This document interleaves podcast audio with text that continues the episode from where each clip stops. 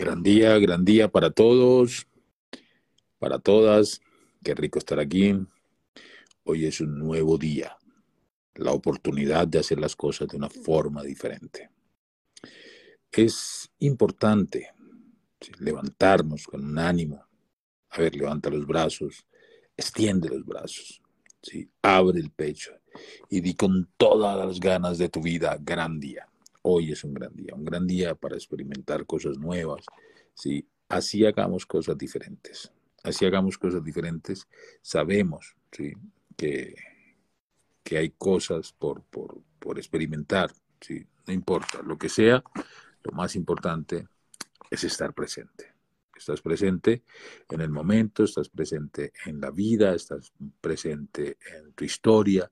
Recuerda que eres el protagonista de tu existencia, de esta tu existencia. Bueno, qué rico saludar a Silvina, que está en, la bella Bucaramanga, ¿sí? a Silvia. Eh, también saludar a Silvia, Angélica. Hola Angélica, ¿cómo estás? ¿Cómo te va? Qué rico escuchar, saber que estás aquí. No te, no te escucho ahora, pero sé que tú me escuchas. Sí.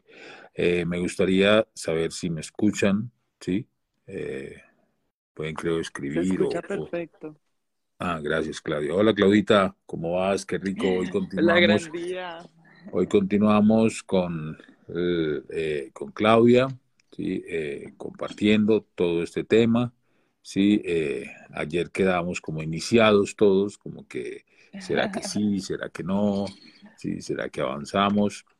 es importante que nosotros tengamos en cuenta que que todo, todo en esta vida tiene solución. Y si no tiene solución, ¿para qué me preocupo? Sí, hay un gran refrán que a mí me encanta. Si tiene solución, ¿para qué te preocupas? Y si no tiene solución, ¿para qué te preocupas? Sí, eso no quiere decir que no asuma un proceso llamado responsabilidad. Claro que puedo asumir el proceso, de hecho, debo, debo asumir eh, ese proceso llamado responsabilidad. Cuando nosotros, ese proceso, eh, cuando nosotros eh, nos enteramos en algún momento, ¿sí? Nos enteramos en algún momento de, de que algo está pasando en la vida, ¿sí? De que algo eh, en nuestra existencia está funcionando de forma regular o forma eh, momentánea, ¿sí? Eh, esto, esto nos lleva a que replanteemos, ese es el propósito, que replanteemos la existencia, todo, todo en general, ¿sí? Eh, y cuando replanteamos la existencia, mm, recordemos que el replantear la existencia tiene un momento maravilloso, ¿sí? Dentro de lo que es el ejercicio de vivir. Vivir es algo que, que la mayoría de los seres humanos no, no tienen como una idea clara ¿sí? de lo que realmente es vivir. Por lo mismo, en estos días se hacía una reflexión y la reflexión que hacía precisamente tenía que ver con tenía que ver con las personas reniegan de la vida constantemente. No les gusta la vida que tienen. Y cuando están muertos, no quieren estar muertos. Entonces esa reflexión nos lleva precisamente a, a comprender realmente qué es lo que estamos haciendo con nuestra vida, con nuestra existencia. Ok, con esta pequeña reflexión damos inicio o le damos continuidad más bien a la entrevista que traíamos del día de ayer y eh, con mucho cariño, ¿sí? dar la bien llegada a, a Claudia, sí, Claudia, y darle continuidad a todo este proceso, a todo este proceso, hablando del tema de parejas recuerden que el tema candente de esta semana ha sido precisamente el tema de pareja. ¿sí? Eh, y qué rico escucharlo de viva voz, ¿sí? directamente de una estudiante de la escuela, eh, cómo ha vivido su proceso dentro de lo que es la escuela, cuántas veces ha querido tirar la toalla en la escuela, en su relación, eh, cómo ha sido la situación en sus diferentes procesos, ¿sí? Eh, el tema de la sexualidad, el tema de los hijos, el tema del hogar, el tema de la familia, toda esta cantidad de cositas, toda esta cantidad de cositas en que eh, nosotros, nosotros, cuando digo nosotros me refiero a la escuela, ¿sí? nosotros tenemos una base para poder, o sea, que una relación tenga que eh, parar ni siquiera decimos separarse, porque para nosotros la palabra separación no existe, todo está unido. Pero sí parar un momento la relación y es cuando hay violencia física y cuando hay agresiones, eh, violencia física y cuando hay agresiones mm, o cuando hay unas terceras personas a nivel sexual. Esas son las dos eh, situaciones por las que hay que parar un momento la relación y replantear qué es lo que hay. Dentro de esto, eh, la violencia física es porque cuando hay violencia física, una persona llega a precisamente a, a vivir situaciones muy complicadas y peligra eh, la existencia en el cuerpo. Porque es que recuerdo el caso de un, un caso muy sonado que, que de un actor, ¿sí? que en medio de un forcejeo con la compañera le pegó un empujón, ¿sí? y al pegarle el empujón, esta persona, esta persona inmediatamente cae y al caer golpea la cabeza con, con, la orilla de la, de la escalera y al caer al caer y golpearse con la orilla de la escalera, eh, esta persona muere. Miren que no había ni siquiera necesidad, claro, y la persona termina en la cárcel con una culpa inmensa, los hijos, en ese momento que tenían dos hijos, eh, pues un papá en la cárcel, la mamá muerta, y en un instante. Entonces, por eso nosotros siempre decimos que dentro de lo que es la relación cuando llega a los golpes, al forcejeo, al querer siquiera darle un golpe al otro, ya hay que revisarse, ya hay que revisarse, hay que empezar a mirar uno mismo antes de llegar a una situación, antes de llegar a una situación complicada, que sencillamente eh, eh, por, por, una cuestión eh, simple, como un empujón, una persona puede llegar a terminar en la cárcel. ¿sí? Por lo mismo, mm, esa violencia física, ¿sí? Eh, nosotros la podemos identificar muchísimo antes de llegar al acto. ¿sí? Muchísimo, pero muchísimo antes, antes de llegar al acto. ¿Por qué? Mm, porque ya hay agresión psicológica. Alguien me preguntaba en estos días, Carlos, ¿por qué una persona cuando va a una comisaría de familia a dictar una, acusación con respecto a, miren, me están, me están violentando psicológicamente, ¿por qué esa persona no la meten en la cárcel? Yo le dije, hombre, eh, muy sencillo, yo te voy a decir por qué. Porque una persona debe aprender a elaborar su psicología. Cuando hay violencia psicológica, esa persona debe aprender a elaborar su psiquis y no hay cuerpo del delito. Y como no hay un cuerpo del delito, ah, es que me, gritó. Hombre, sabemos que cuando un hombre grita es porque siente miedo. ¿Sí? Eh, ¿Qué es que dijo, me insultó? Bueno, resuelve. O sea, ¿qué te hace quedarte ahí? Alguna vez estando en Argentina, me decía una señora, es que el hombre tiene que cambiar. Y yo no, tiene que cambiar, no, él debe cambiar. No, él tiene. Claro, en Argentina hay seres maravillosos, pero hay un, hay un feminismo bastante desbordante. Y recordemos que el feminismo es para ser más femeninas, no para agredir al, hombre ni agredirse a sí misma. Es que tiene que obligar al hombre a que él tiene que cumplir. Y le mira, si tú no quieres vivir con ese hombre, pues deja de vivir con ese hombre. No, es que él tiene que responder por los hijos. Bueno, sí, él, debe responder por sus hijos, sí, pero en el momento que, que, que, que corresponda todo. Es que él tiene que aprender a ser hombre. O sea, había una violencia muy fuerte. Eso es violencia psicológica, ¿sí? En ese caso yo digo, bueno, ¿cuánto vale la, la libertad de un ser humano? ¿Cuánto vale realmente eso? ¿Sí? O sea, ¿cuánto vale yo sentirme libre, no sentir la opresión, ni siquiera expresión, sino opresión de, de esto? Eso no tiene precio. ¿sí?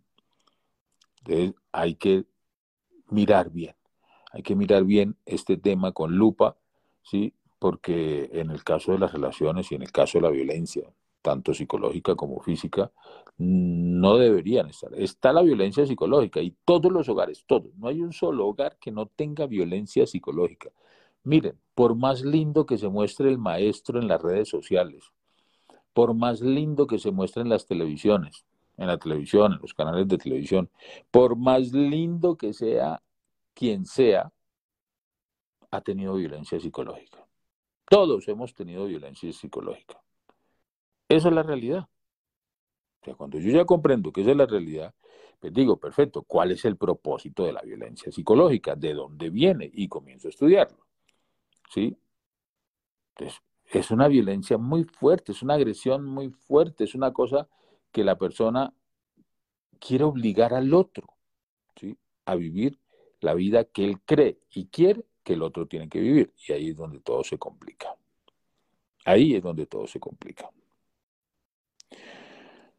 Ok, con este tema eh, aperturamos ya ahora sí en forma, ¿sí? Eh, violencia psicológica eh, y cómo acompañar ese proceso.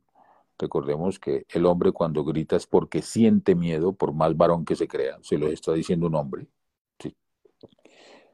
No se siente escuchado, y literalmente hay muchas mujeres que no escuchan al hombre, ¿sí? Y, el hombre cuando no se siente escuchado, pues se vuelve más agresivo. ¿sí? El hombre cuando no se siente atendido, pues se vuelve mucho más agresivo. Ok, vamos, eh, Claudia. Hola Claudia, qué rico que estás aquí hoy. Hola, hola. Continuamos para todos. en este maravilloso, maravilloso proceso, ¿sí? De, de acompañarnos en las mañanas con propósito, hoy eh, continuamos esta semana. Toda esta semana hemos estado en relación de pareja, aunque esto es un tema para mucho rato, ¿sí? Pero igual, vamos abordando temas, vamos diciendo cositas, vamos hablando cositas, ¿sí? Y aprendiéndonos mutuamente. A ver, Claudia, cuéntanos un poquito de eso. Eh, ¿Cómo te ha ido a ti con el tema de la violencia psicológica? Eh, que yo sé que eso no pasa en, en tu hogar, eso jamás, ¿sí? Eso no pasa, que, que, que, se vaya a dar la violencia psicológica, eso no, eso que me lo cuenten otros, pero tú jamás. No, no, no, eso nada que ver. bueno, yo, eh, mi experiencia, ¿no? Digamos que, mm, y lo que he observado también, digamos, en muchos de mis amigos y conocidos, eh, la, digamos, la violencia que se ha, que se ha vivido a través de nuestras madres, ¿no? También, mm, no solamente, pues, eh, los compañeros, ¿no? Sino que también, digamos, eh, nuestras madres, ¿no? Digo yo que ahí es donde realmente nace y nosotros como madres a veces también.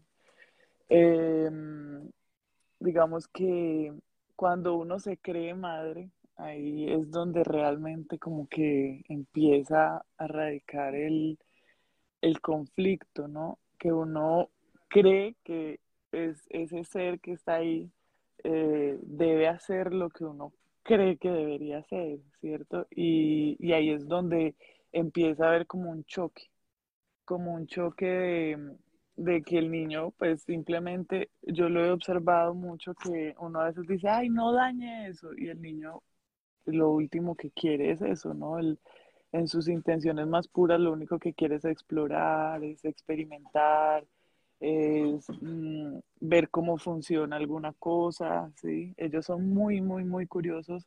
Ellos son unos científicos completamente y quieren, pues, o sea, un, un niño llega a este mundo y todo es nuevo, ¿cierto? O sea, todo es nuevo, todo es diferente, ellos eh, quieren saber cómo funciona todo y, y, uno en medio de querer que todo se vea perfecto, ¿sí? Que su casa se vea impecable, ordenada, lo que sea, eh, uno digamos que entra a violentarlos, a violentar como su mundo, su espacio, eh, esa, esa sed que ellos tienen por experimentar cada cosa.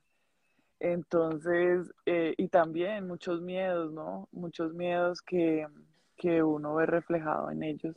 Que hay, eh, no sé, la excusa, digamos, o la justificación de muchas madres eh, son como, no, es que yo le di rejo para que no se fueran a, a volver unos pandilleros, para que no se fueran a, ¿cierto? Entonces es como que, como así? O sea, ellos no, no experimentaron violencia afuera, más sí la experimentaron toda en la casa, ¿sí? Y, y, bueno, pues la violencia se vive también muchísimo en el, digo yo, desde mi experiencia, ¿no? En el sistema educativo, ¿no? Eh, como que forzarlo a uno a aprender cosas que ellos creen y de la manera en la que ellos creen que uno debería hacerlo, ¿no? Eso también ha sido un laboratorio maravilloso que he estado ahí experimentando con, con los niños de esta casa. Entonces, sí, eh, digamos que, que lo rico de todo esto es también uno darse cuenta que que la responsabilidad está realmente en uno, ¿sí? Esperar a que el otro cambie, o sea, es muy complicado y, y también eso es muy violento para uno y para la otra persona, ¿no? Sí, sí, es bastante fuerte, es muy violento lo que tú dices y, y sí es importante comprender de que esa violencia de la que estamos viviendo, que vivimos el día de hoy, ¿sí? con nuestras parejas, o que esa violencia nos, nos transformamos en nuestros padres. Cuando los padres son violentos, pues nosotros nos transformamos en violencia. ¿sí? Pero eso igual, nos dan ganas de pegarle a nuestros hijos porque a nosotros nos golpearon, nos dan ganas de, de agredir al compañero o a la compañera. ¿En qué momentos? ¿Sí? ¿En qué momentos? Y son precisamente esa gran escuela llamada matrimonio, esa gran escuela llamada familia, eh, la que nos lleva a, a replantearnos el proceso de evolución y trascendencia de la vida humana. Una cosa es la evolución, y recordemos que toda ley mecánica o dual ¿sí? tiende a, su polaridad. ¿Eso qué quiere decir? Que evolucionamos e involucionamos. Lo que no, lo que, lo que no evoluciona, involuciona, y lo que evoluciona, involuciona. ¿Cómo salirnos de esa ley mecánica? Pues trascendiendo. O sea, tenemos que trascendernos. Tarde que temprano va a trascender este proceso, sí o sí. Sí, nos estamos estudiando, claro está. Sí, es que ahí es donde entra realmente el aprendizaje, ¿no? Cuando, cuando uno realmente aprende una situación, ¿sí? Eh, digamos en este momento yo siento que bueno, toda esta experiencia vivida, digamos, a través de, mis hijos y de yo como hija también, ¿no? Eh, digamos que ha sido eh, como que se repiten las mismas experiencias, los mismos miedos y todo, más ya con el aprendizaje, cómo lo voy a ver, cómo lo voy a vivir, ¿sí? Cómo lo voy a, cómo voy a actuar ante esta situación. Digamos que yo eh, en medio de, todo lo que viví como hija, eh, yo siento que, mi mamá no se equivocó en ningún momento, ¿cierto? Y ella eh, hizo lo que mejor sentía en, ese momento. Yo digamos que los primeros años de, de vida de mi primer hijo, fue muy complicado y, también uno empieza a comprender que, no sé, la falta de sueño, eh, o sea, tantos factores alrededor, ¿sí? La ignorancia, ¿sí? Uno no saber qué hacer con un nuevo, un nuevo ser que acaba de llegar, ¿no? Llegó, sin manual, llegó sin nada y uno es ahí como experimentando, como, como, ¿será que hago esto? ¿Será que hago lo otro? Siempre está esa duda de, de y siempre hay como inconscientemente como una culpa. Actúa ante una situación y, ay, no, eso no era, me equivoqué, soy la peor mamá del mundo y, y eso siempre está ahí. Entonces, yo identificando que, que cada mujer que se cree madre, ¿sí? actúa en el momento y, y, y, sea lo que sea que haga, ya siempre en el fondo tiene las mejores intenciones, ¿cierto? Y eso también es como empezar a liberar al otro de, de, condenas, de juicios, de, ay, no, pues claro, yo me puedo quedar toda la vida ahí diciendo que mi mamá me pegaba, que hacía esto, que hacía lo otro, pero espere, porque lo que tú dices, ya es el momento de empezar a evolucionar y a trascender todo eso, ¿sí? A tomar la responsabilidad de mi vida y no esperar a que el otro cambie o quedarme en el pasado, sino aprender de él y empezar a, a digamos, accionarnos de una manera diferente, ya con la conciencia, ya con el aprendizaje. Claro, claro, eso, eh, eso que dices es importante y también tener en cuenta que, que el principal propósito, hablando de mañanas con propósito, el principal propósito de una relación es aprenderse mutuamente, ¿sí? O sea, el propósito es aprenderse, no hay otro propósito. Ahora, Llegan los hijos. ¿Cuál es el propósito de tener un hijo? Si no es hacerlo diferente, pero hacerlo diferente con conciencia, no con rebeldía. Esa, que esa palabra está mal dicha, porque rebeldía es revelar la luz. Sino, se crea una desobediencia sin causa. ¿Sí? Entonces tenemos hijos sin propósito y eso es muy violento. Ahí empieza la violencia, tener hijos sin un propósito claro. Segundo, tener un matrimonio con el único propósito de ser feliz. Eso es muy violento. Porque tampoco es ser infeliz, sino que es que tener en cuenta que el matrimonio es una gran escuela donde yo voy a aprender a evolucionar y trascender muchos procesos. O sea, el matrimonio debe tener un propósito. Es que el matrimonio no es, ah, no, viva usted su vida y yo vivo la mía. No, pues para esa gracia nos quedamos solteros. Sí o sí, sí. amerita un proceso de complementariedad, ¿sí? En el cual como, como compañeros vamos a compartir muchas cosas, ¿sí?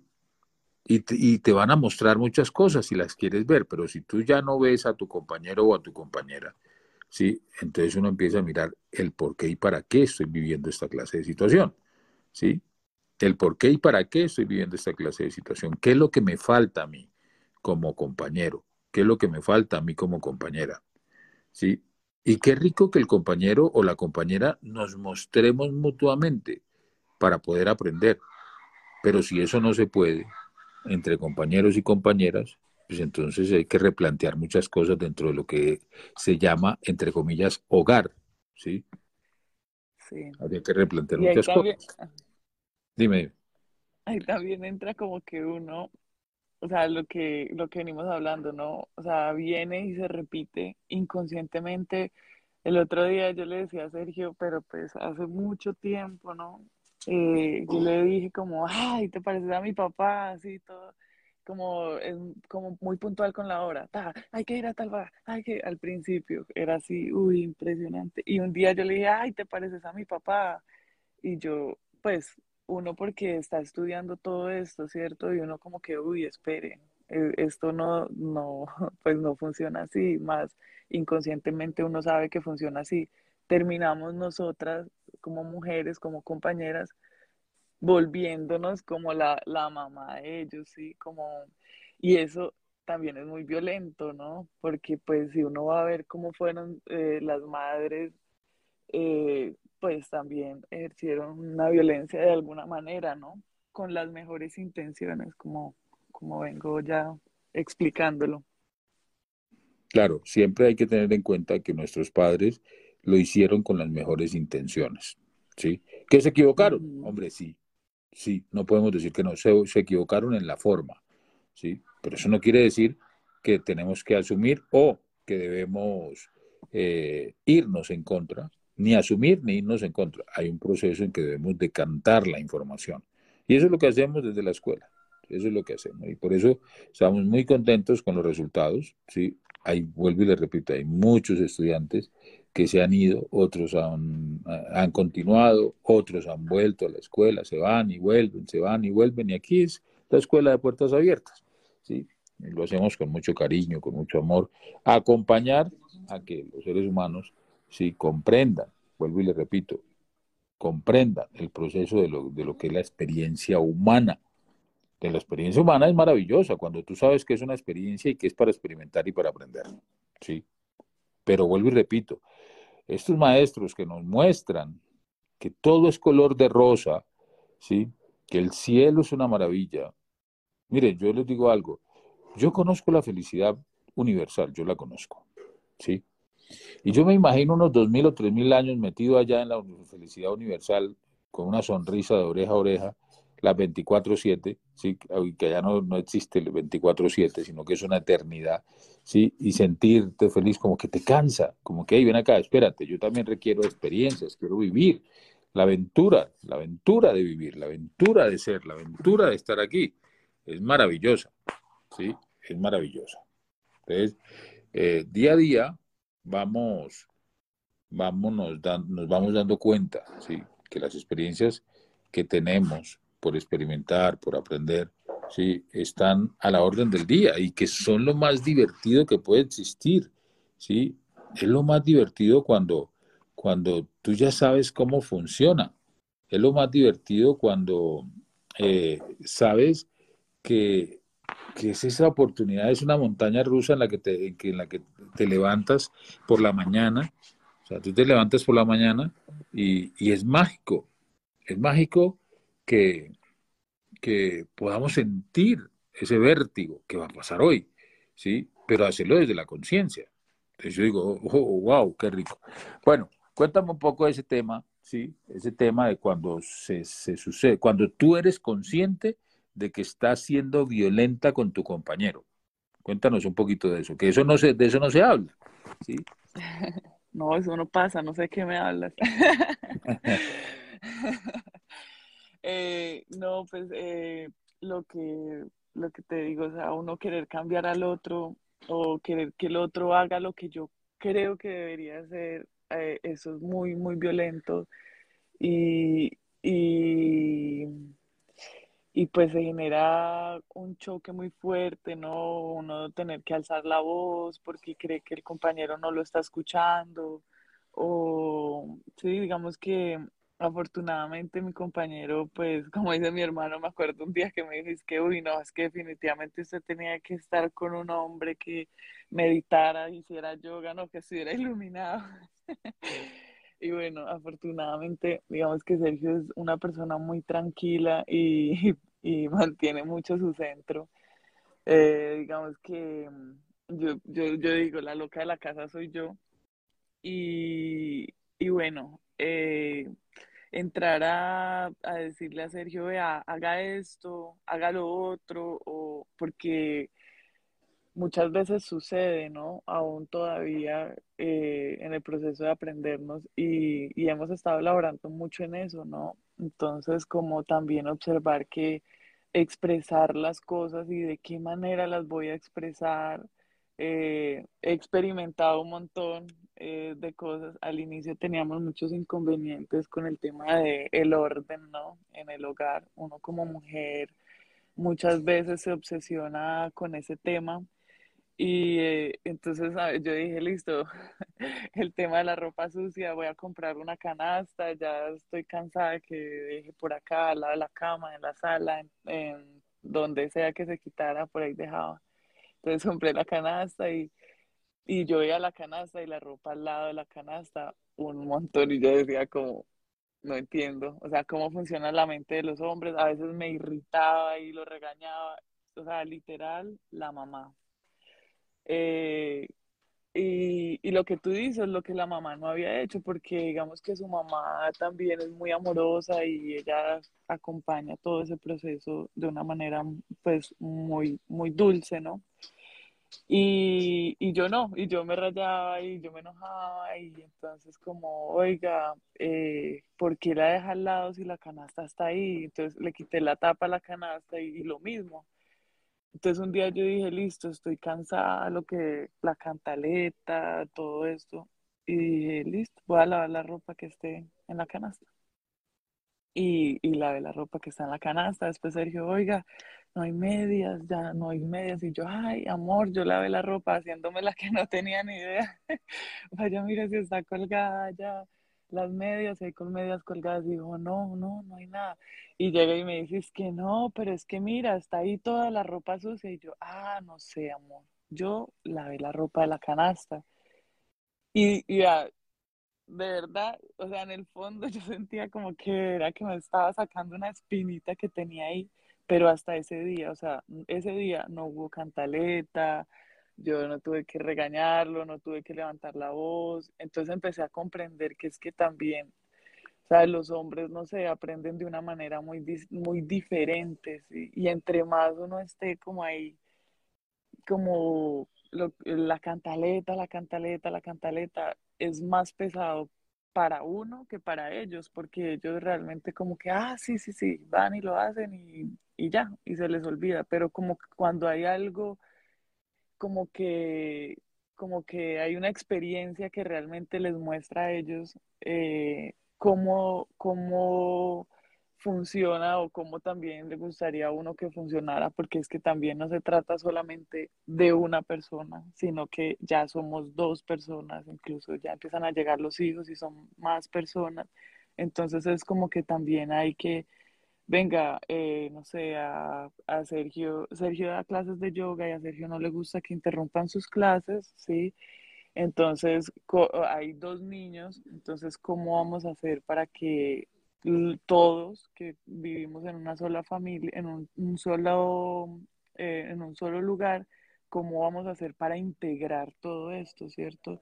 Para integrarnos nosotras como mujeres, para integrar a los compañeros, para integrar a los hijos, sin que nadie estorbe y tenga que llegar a la violencia y, y ya se vuelve ahí un, digamos, como un conflicto, ¿no? Eh, en el núcleo familiar. Entonces también es muy rico uno empezar a decir, listo, yo estoy cansada de alegar con los hijos, con todos. Entonces, ¿cómo podemos hacerlo divertido, cierto? Entonces, no sé, los niños eh, sacan todos los juguetes y, y yo ya no tengo rollo con eso, más también es importante, digamos, para mí acompañarlos a que sea un juego también ordenar, ¿no? que no sea yo la única que esté ahí como una loca intentando que todo esté así. Entonces, eh, canciones, uno empieza a ordenar y ellos se van uniendo si ya empiezan a ver que uno se está divirtiendo, porque ellos, eh, uno les puede decir mil cosas, pero ellos no, o sea, como que es mucha información para su mentecita, ¿no? Como, Sí, total. Eh, hay algo importante que está haciendo colación precisamente, que es cuando la, la compañera se vuelve madre, ¿sí? que eso suele suceder mucho. Suele suceder mucho. Exacto, que la, que la compañera se vuelve mamá y el hombre empieza a escuchar en su psiquis ¿sí? a la mamá o, la, o, la, o el compañero se vuelve el papá. Entonces, escuchan es al papá, pero eso ya es una responsabilidad individual. ¿sí? es una responsabilidad que le corresponde a cada uno. A eso me refiero. Hombre, ¿yo qué estoy escuchando? ¿Estoy escuchando realmente a mi papá o estoy escuchando a mi compañero o a mi compañera? ¿Sí? ¿Qué es? O sea, cuando vos tenés idea clara de lo que es. Entonces, una cosa es cuando, por ejemplo, yo, yo, ah, no, es que te pareces a mi papá, como acabas de decir. Sí, eres tú la que está recibiendo esa información. Y ahí es donde hay que corregir. No, es que no es mi papá, es mi compañero. ¿Sí? Claro. Entonces, eso es muy violento se crea el conflicto realmente. Claro, porque entonces ahí es cuando uno se imagina, ah, estoy teniendo sexo con mi papá. Entonces, ¿por qué no te imaginas a tu papá teniendo sexo? No, este es mi papá. Entonces ahí es como que, ah, como que en unas veces sí y otras veces no. Entonces uno dice, bueno, perfecto. Entonces, ¿por qué nuestra mente ¿sí? actúa de esa forma? Actúa de la forma que actúa. Entonces es cuando decimos, venga, espera un momentico, ¿qué es esto? ¿Cómo funciona? ¿Sí? Es que vuelvo y repito, para entrar a la etapa del matrimonio, para entrar a una relación de pareja, para adentrarnos ¿sí? a esa escuela maravillosa, pues debo tener al menos unas bases, porque voy a, voy a entrar a, a, la vida misma, a la realidad. ¿sí? Entonces, alguien dice, hombre, eh, alguna vez me preguntaba alguien, Carlos, ¿tú cómo tienes tanta sabiduría comiendo carne? Y yo, pues a ver, cariño, ¿sí? La sabiduría no viene en paquetes de chitos. Yo no soy carnívoro ni tampoco soy vegetariano. Soy un ser humano común y corriente, que igual cuando el cuerpo le pide carne, pues come un pedacito de carne. Cuando le pide vegetales, pues come vegetales. O sea, yo no me rotulo ante una situación. Y la sabiduría no viene en paquetes de confites. ¿Sí? La sabiduría es un arte que está al alcance de todo ser humano. ¿sí? Y mi sabiduría sirve de información para todo el mundo. sirve de información. Y esa información acompaña a que el ser humano, cuando lo lleva a la práctica, encuentre su propia sabiduría. Pero es eso, es eso, es empezar a comprender cómo cada ser humano eh, va, va, identificando, es que nosotros podemos identificar nuestra propia violencia. Ahora, cuando tú, cuando tú te escuchas, Claudia, ¿sí? cuando tú te reconoces como una mujer violenta, o sea, que sabes que estás siendo violenta, ¿qué piensas? Pues bueno, muchas cosas, ¿no? Eh, inicialmente siento como, o sea, lo identifico porque empiezo a sentir como una culpa, ¿no? Y ahí, y ahí es donde, donde voy con lo que decía ayer, que, o sea, mi matrimonio no, no existiría, ¿sí? Este núcleo familiar no existiría si si no, si no fuera por la escuela, por ese mismo de situaciones, ese mismo tipo de situaciones que, en las que uno se pierde en la forma, ¿sí? Y que la mayoría de personas que, que lo que tú dices, no saben cómo funciona su mente, se confunden creyendo que su compañero es, es su padre o, su compañera es su madre. Y, y vienen recuerdos, o sea, se, levantan, se despiertan muchas cosas en la parte mental y, bueno, inicialmente yo lo identifico porque empiezo a sentir como una culpa, como que empiezo a ver que también, o sea, cuando una persona es violentada no se siente feliz, ¿cierto? Entonces empiezo a observar que mi entorno, ¿sí? Mm, mi compañero, mis hijos, eh, no se sienten felices con lo que yo dije o hice.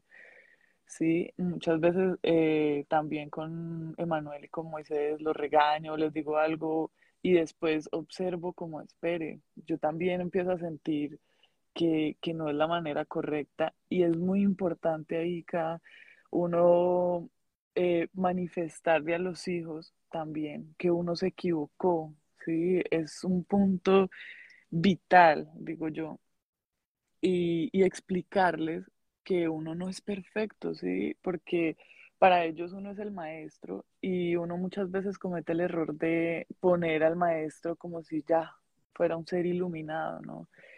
Y, explicarle a ellos eso, que, que uno se equivoca, que lo pude haber hecho diferente, oiga, espere, mire, yo estoy aprendiendo y, y no fue la manera, yo sé que no es la manera correcta para, para corregir lo que estabas haciendo, más yo siento también miedo a veces cuando tú haces este tipo de cosas, eh, pienso, pasan muchas cosas por mi mente y, y mira que mi, pues el hijo mayor siempre dice como, tranquila, yo sé, estamos aprendiendo, o sea, él ya como que lo ha ido integrando y eso es algo muy bonito porque eso nos hace muy humanos también, ¿no? El, poder parar y decir, espere que, hay algo que no está funcionando como es, eh, es algo también como muy importante.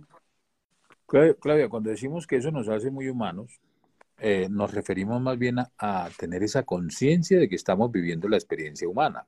O sea, eh, a eso nos referimos. No es para justificar una acción o una no acción, yo puedo decir, sí, espérate, que es que yo soy un humano. No, espérate un momentico, no es para justificar.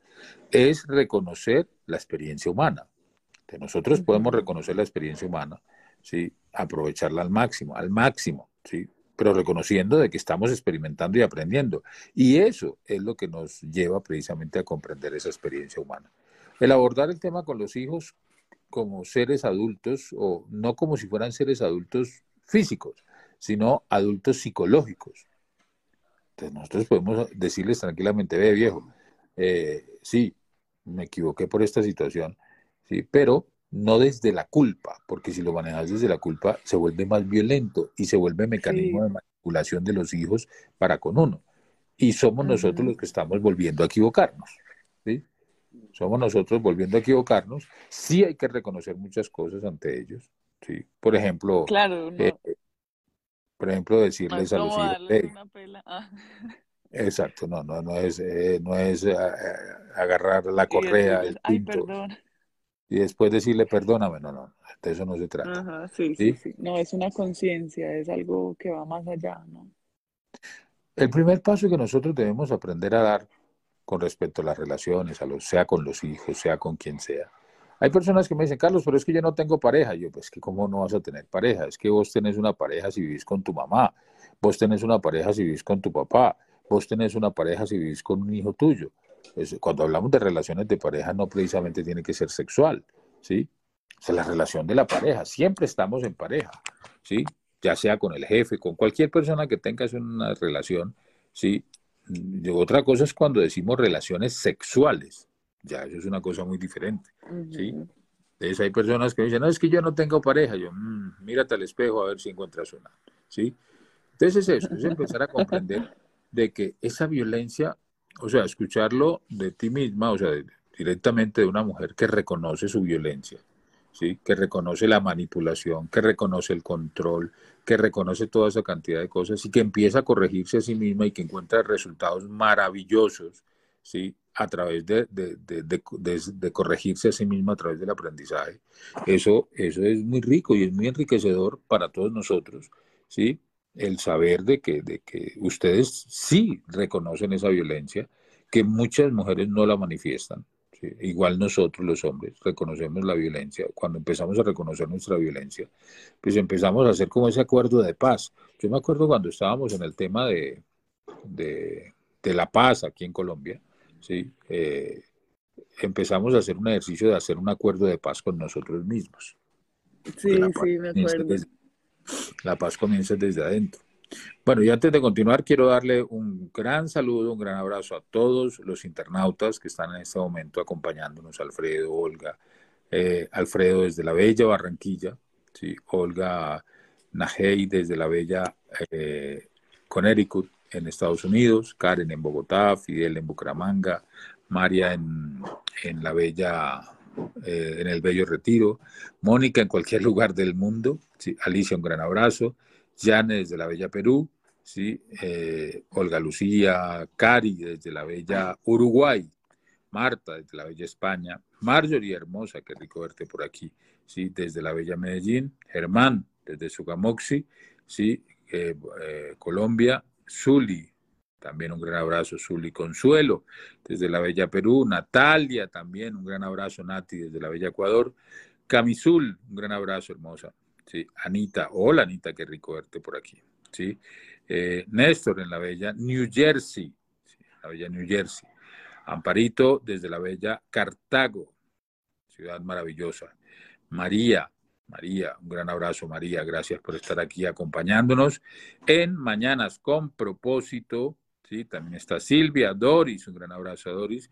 Figueroa, hola Figueroa, ¿cómo estás? Un gran abrazo, eh, eh, verte por aquí. Israel, Mavi, hola Mavi, qué rico verte, corazón bello. Juan, en, cualquier lugar del mundo, aquí en Colombia, en una expedición maravillosa. Juliet, también un gran abrazo. ADBL, sí, también un gran abrazo, gracias por escucharnos. Zulma, también en Argentina, en Uruguay, sí, Marisa también, Laco, Zenaida, David y un gran abrazo a Tribu. Gracias muchachos, porque gracias, ustedes son el propósito de estas mañanas, o sea, mañanas con propósito. Aprender, aprendernos mutuamente y muchos más internautas que nos están acompañando en este momento. Gracias por estar aquí con nosotros, eh, haciendo posible este programa. Claudia, vamos a pasar a un tema, un tema un poco más picante, el tema sexual. ¿sí? El tema de lo sexual. El tema de lo sexual, me refiero, es eh, la vida dentro de la sexualidad en pareja, ¿sí? Eh, ¿Qué pasa con el compañero o qué pasa por la mente de la mujer, ¿sí? Cuando ya define un hogar.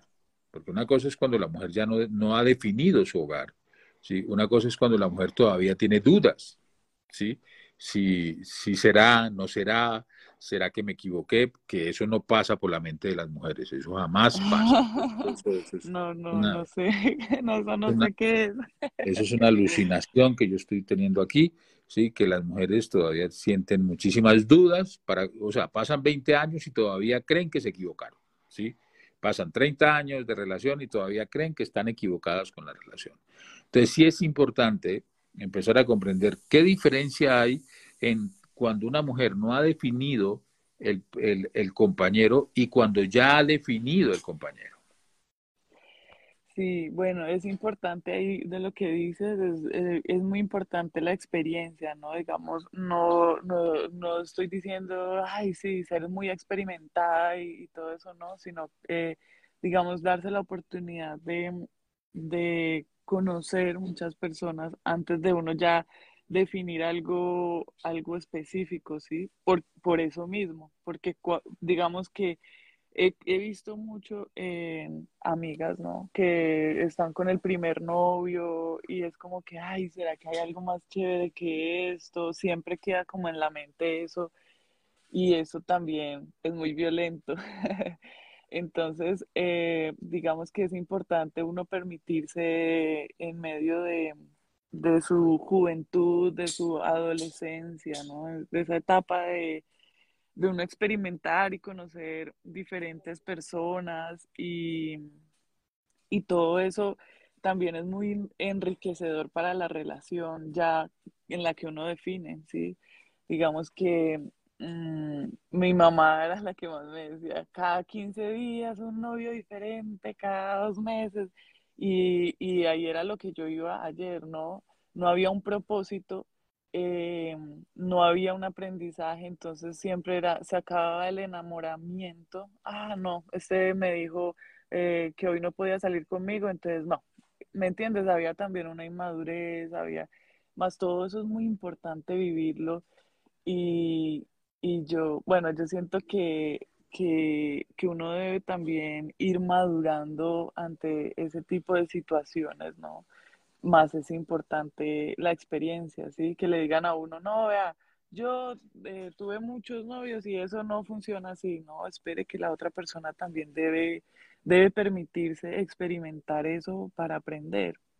Eh, llega al principio, ¿no? Uno de los primeros novios eh, piensa que van a ser para toda la vida, y, llega, bueno, se terminó la relación, uno llora, uno piensa que la vida se acabó, uno dice, no, esto ya terminó mi vida, ¿sí? Me pasó, digamos, eh, con eh, la relación que tuve en el colegio, yo pensaba que ya ese, con ese me iba a casar todo, pero pues a ver, era una niña, ¿no?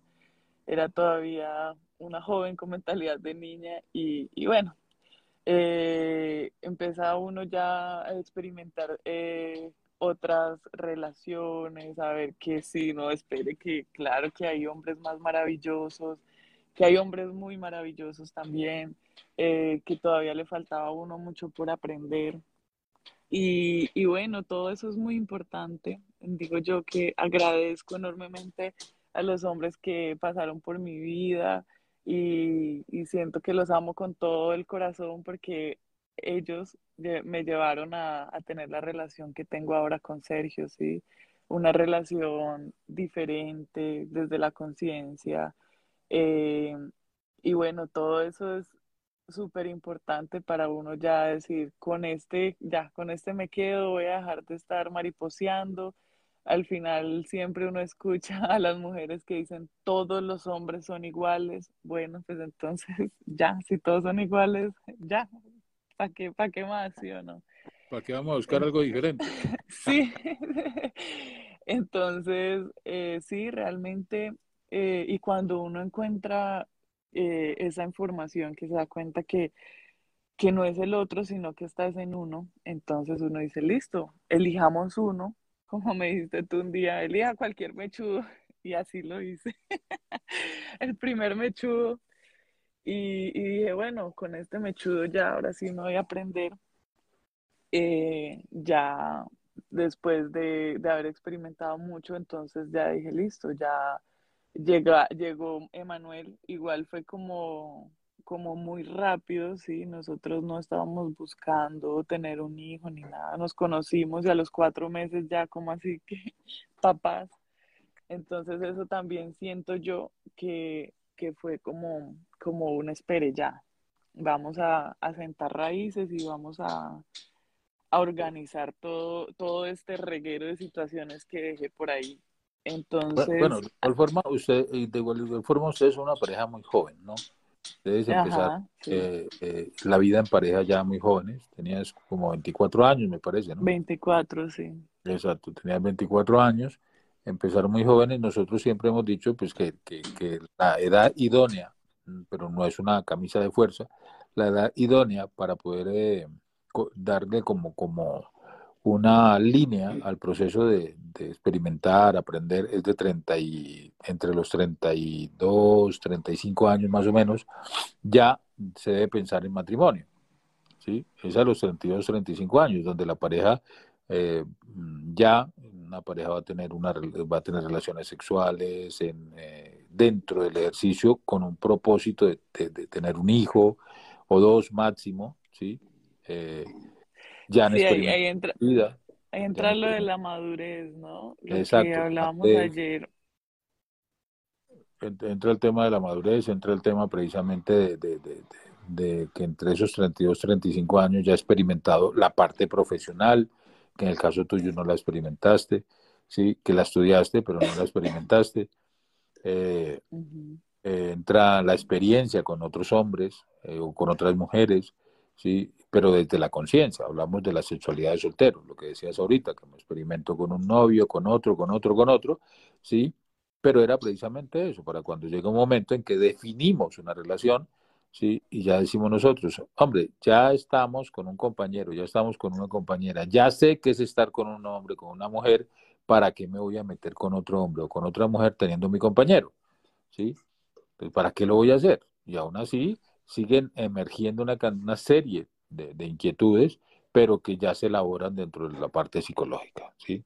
Ya se elaboran dentro de la parte psicológica y, es responsabilidad de cada uno en el estudio. Pero a eso me refiero, lo que cambia, el saber de que ya no vas a tener sexo con uno diferente eh, semanalmente, ¿sí? O quincenal, o mensual, o, o, cada tres años, ¿sí? Porque hay unos que se enclausan a tener sexo con una persona eh, durante tres, cuatro años y al final terminan esa relación, comienzan una nueva, ¿sí? Y vuelven otros tres, cuatro años y vuelve otra vez y, y termina la relación y comienzan otro, como que mirando qué, buscando qué. Hemos visto que muchas relaciones, en el caso de ustedes, empezaron a los cuatro meses, ya estaban embarazados, ¿sí? Y en ese momento, eh, ¿cuántos llevan ya de estar como compañeros? Mm, siete años, vamos a cumplir ocho. Eh, ya van a cumplir ocho años, es toda una octava. Es el que más me ha durado. Imagínate, sí, es toda una octava, ¿sí? y, y, saber de que ya elegiste un compañero, ¿sí? Saber de que ya te elegiste un compañero, saber de que estás ahí, que, que como decía en la mañana es una montaña rusa, cuando nos despertamos, qué va a pasar hoy, y tratar de que no pase nada es una tontería, ¿sí? Tratar de, tratar de que, las, que, no pasen cosas pues, es la tontería más grande, cuando debe pasar de todo para aprender de todo.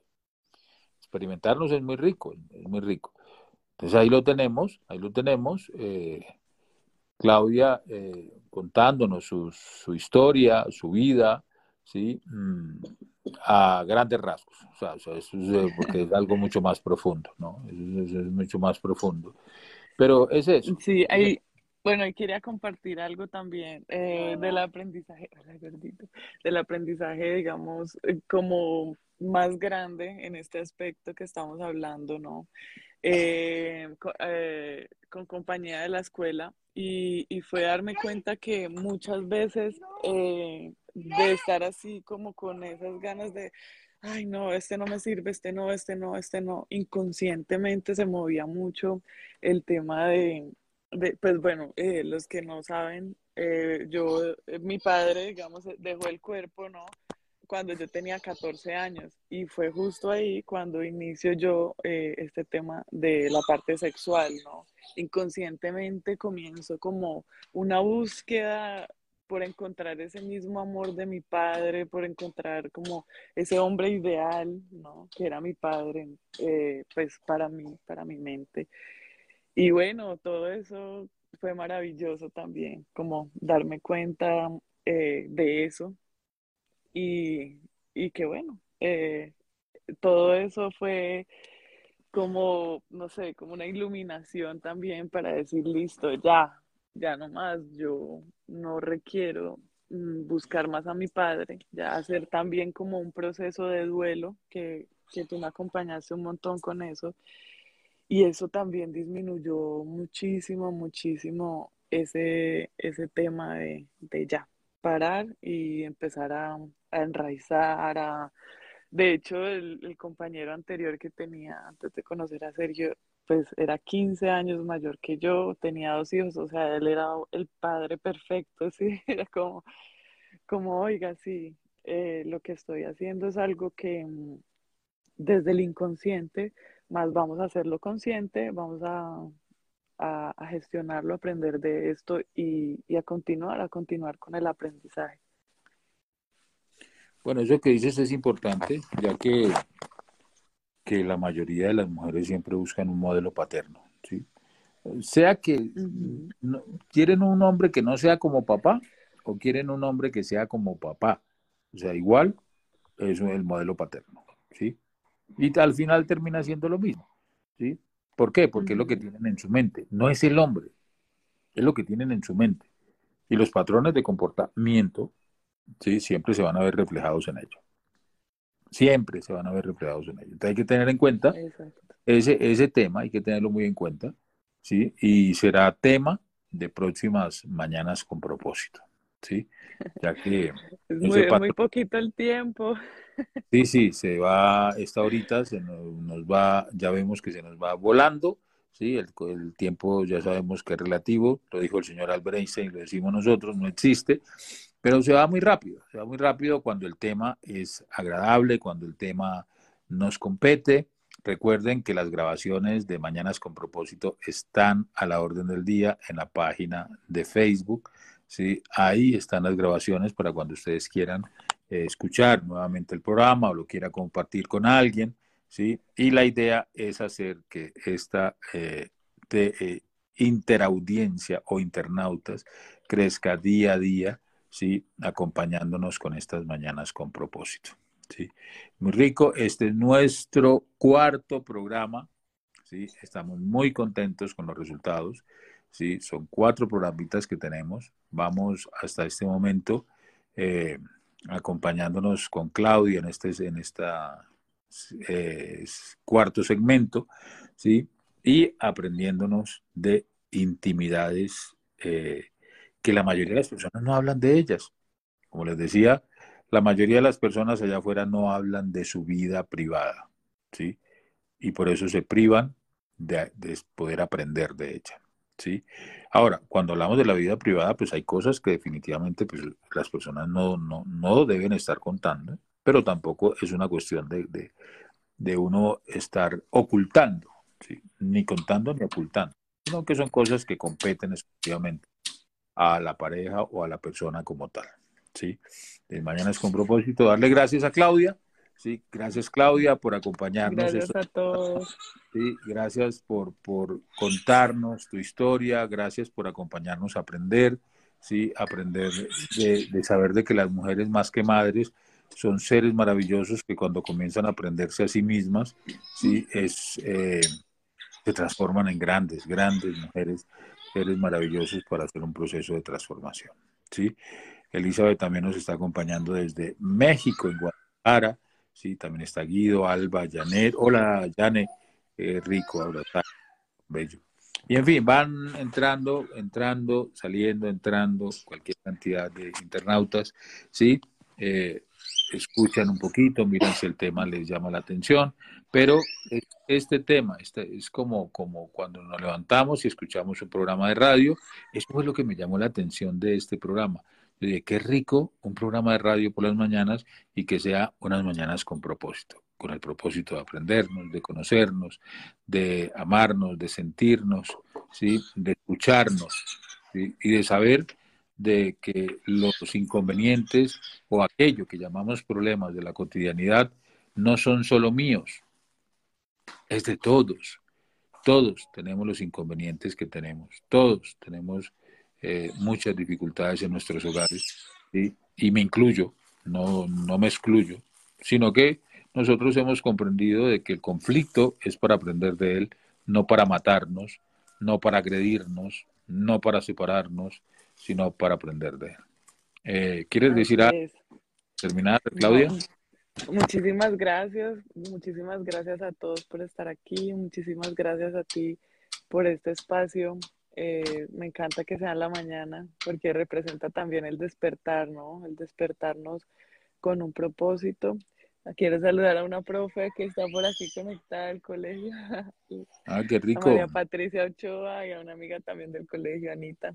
Las amo mucho, muchas gracias. Personas muy importantes en mi vida, siempre estuvieron ahí haciéndolo diferente también, acompañándome en mis locuras. Qué rico, qué rico ver, qué, qué rico que ellas vean tu evolución, qué rico que ellas vean cómo has crecido como ser, ¿sí? Eh, de eso se trata todo esto, ¿sí? De eso se trata. Así es. Y personas que te conocieron cuando antes y ahora. Cuando era una loquilla y ahora que sigo siendo Y ahora que estás más loca. Ahora que estás más loca. pero feliz. Ok, entonces gracias a todos, gracias eh, a toda mm, la tele, eh, a todos los internautas. Bueno, al fin me voy a, algún, en algún momento me voy a poder eh, adaptar, sí, a, la, dialéctica de, de la internet. Bueno, gracias a todos y nos vemos mañana con un nuevo programa de Mañanas con propósito. Que tengan un gran, gran, gran y maravilloso día. A disfrutarlo. Gran día. Gran día para todos. Nos amamos.